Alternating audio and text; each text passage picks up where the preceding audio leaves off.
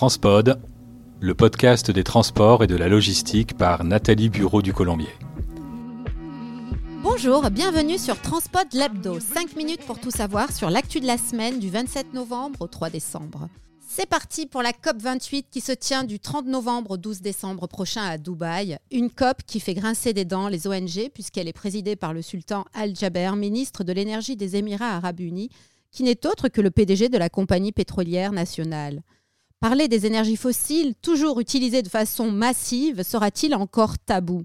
Les négociations déjà ardues en temps de paix pourraient être encore plus difficiles en ces temps de conflits armés. Rappelons que le transport routier est le principal émetteur de gaz à effet de serre et que ses émissions ne cessent d'augmenter.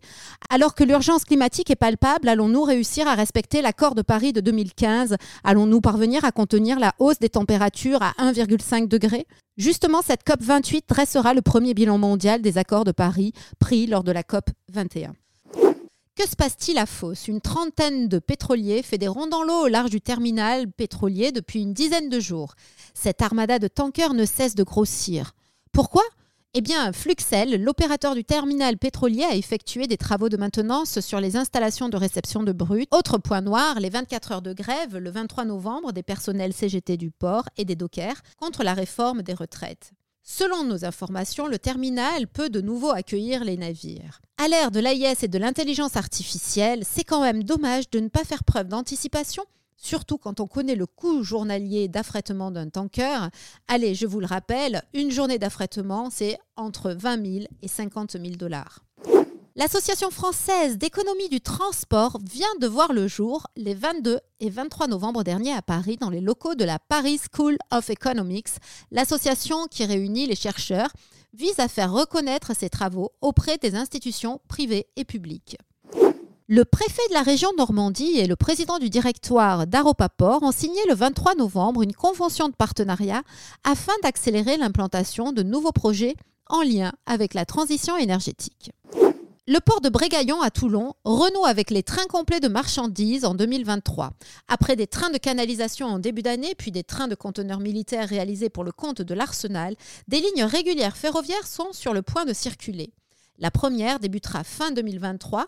Il s'agira de trains de biomasse euh, pour le compte de Gazelle Énergie à Gardanne et la deuxième porte sur des expéditions par le rail de véhicules neufs, une opération mer-fer réalisée en collaboration avec la TAS, le manutentionnaire du groupe Charles-André.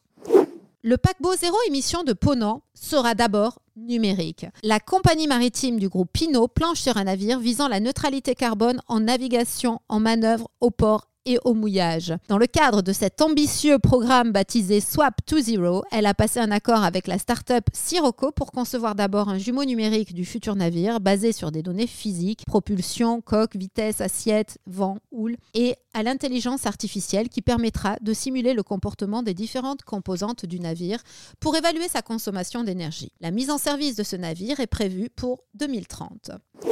Compter de janvier 2024, le tractionnaire Regio Rail, détenu par des fonds américains, va hériter d'une des 25 lignes de transport combiné dont doit se défaire SNCF Fret, plutôt que de payer une amende pharaonique évaluée à 5,3 milliards d'euros, au motif qu'elle a bénéficié d'aides d'État. Le contrat de 5 millions d'euros par an que décroche Régiorail porte sur la reprise de la ligne Novatrans entre Perpignan, Avignon et Valenton, soit 5 allers-retours par semaine. Une ligne qui transporte à la fois des UTI standards, des remorques P400 et des caisses mobiles.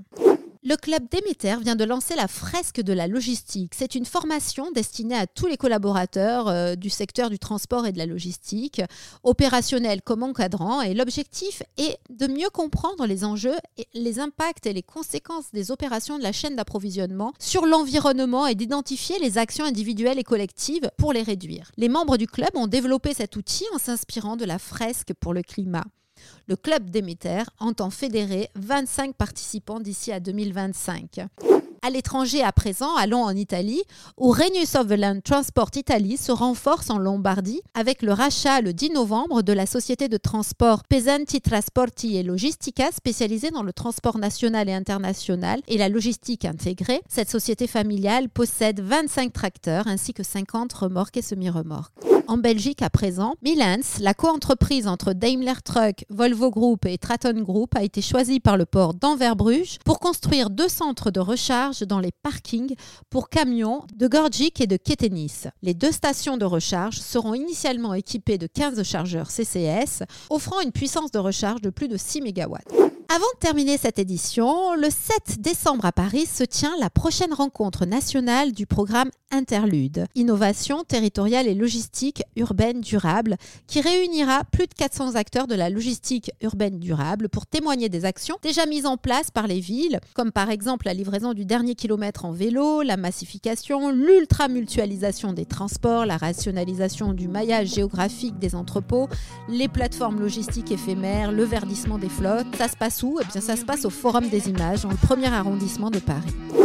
L'Union TLF vient de publier un guide d'installation des infrastructures de recharge sur site.